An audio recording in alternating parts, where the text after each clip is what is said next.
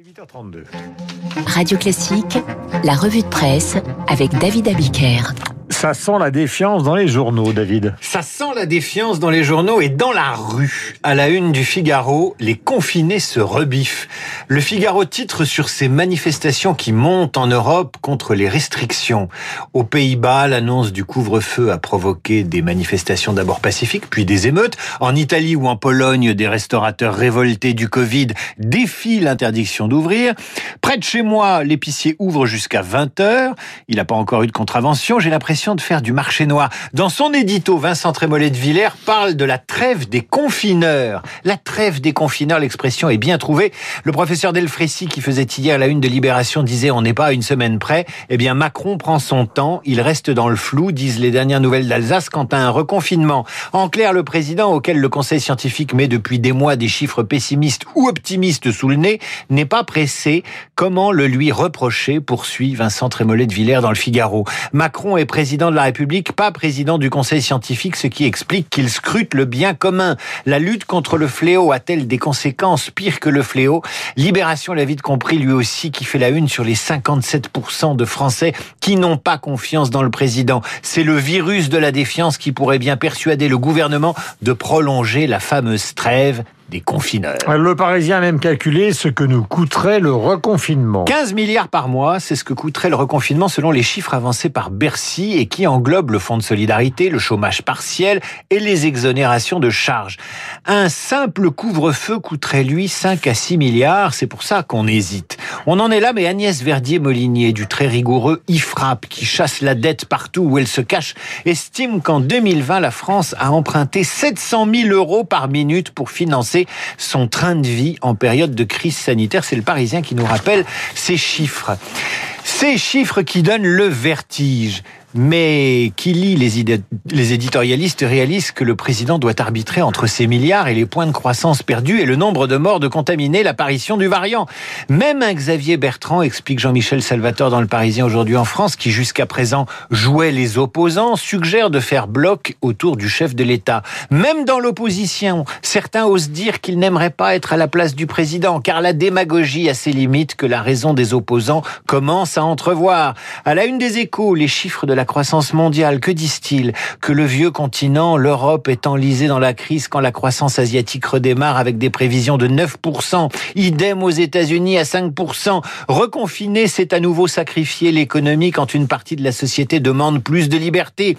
Il faut dire que l'entourage du président commence à émettre des inquiétudes sur la volonté des Français d'obéir. Dans le Parisien du jour, vous lirez ceci de la bouche de membres de l'équipe gouvernementale qui ont préféré garder l'anonymat, des conseillers des ministres. Les les gens peuvent péter les plombs si on leur laisse penser qu'on va refermer les écoles. Qu'est-ce qu'on fait si les coiffeurs refusent de fermer? On leur envoie des milliers de petits darmanins.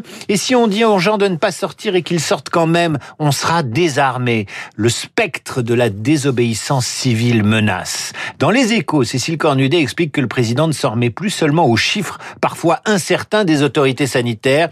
Il fait de la psychologie face au virus. Macron a des marqueurs politiques et non plus seulement scientifiques. L'école ouverte autant que possible, le soutien aux étudiants malgré l'attention portée aux aînés, éviter les replis européens malgré les cordons sanitaires, prendre son temps donc et marteler le message du gouvernement. Nous ne sommes pas des idéologues de la privation de liberté. Il va falloir maintenant le démontrer. Voilà pour la suite avec euh, donc la défiance, la confiance. Les Français se méfient un petit peu moins des médias. Comme souvent, c'est la Croix qui positive ce matin en publiant son baromètre de la confiance des Français dans les médias. C'est un peu moins pire que d'habitude. Cette confiance a progressé. Pour s'informer, les Français font d'abord confiance à la radio. Tant mieux. Pour 52% d'entre eux, c'est deux points de plus que l'an dernier. Cette confiance progresse aussi pour les journaux, 48%, et la télé, 42%. Le média dans lequel les Français ont le moins confiance pour se mettre au courant, c'est Internet, figurez-vous. 28% seulement des Français. Certes, Internet est bon dernier, mais c'est le média qui a progressé le plus dans l'indice de confiance des Français. Ce qui est également intéressant dans l'enquête de la Croix sur la confiance des Français dans ces médias, c'est qu'en 2020, l'intérêt de nos compatriotes pour l'actualité a bondi de 59 à 67%. C'est normal, le Covid est arrivé. Mais en même temps, ils sont 78% des lecteurs de la presse écrite à considérer que les journalistes ont dramatisé les événements. En clair, les gens qui lisent le journal, donc des gens qui s'intéressent à l'actualité, qui sont instruits et qui prennent le temps de lire ces journaux, considèrent que la presse a noirci le tableau. Voilà un chiffre qui nous renvoie à cette défiance vis-à-vis de la politique gouvernementale. Les médias, l'État, les entreprises ne vous parlent que de précautions et d'hygiénisme et une partie de l'opinion estime qu'ils noircissent le tableau. Ça n'empêche pas Guillaume Goubert, dans son édito, d'observer que les consommateurs d'informations ont estimé que les médias leur donnaient la bonne information. C'est déjà ça. Mais le paradoxe de tout cela, c'est que disposer de la bonne information n'empêche pas d'être critique, bien au contraire, et donc de se méfier, voire de se défier. David Abiker, que vous retrouverez tout à l'heure à 18h pour évidemment l'émission musicale Naissance de Mozart, un 27 janvier. Nous parlions de Verdi. Voici l'ouverture de l'enlèvement au sérail, dirigé par Karl Böhm à la tête de l'opéra d'État de Bavière. Et à la suite de ça, nous retrouverons, quel bonheur, Philippe Tesson.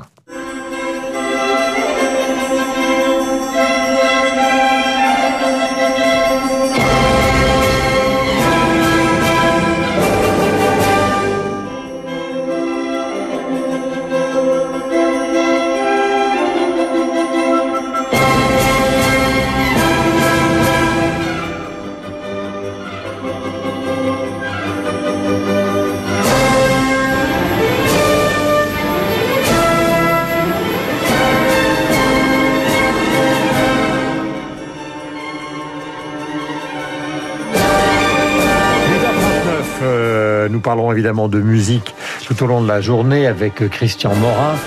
Tout à l'heure, juste après Franck Ferrand, avec Laurence Ferrari, avec tous les animateurs de Radio Classique, Villa Zone, évidemment.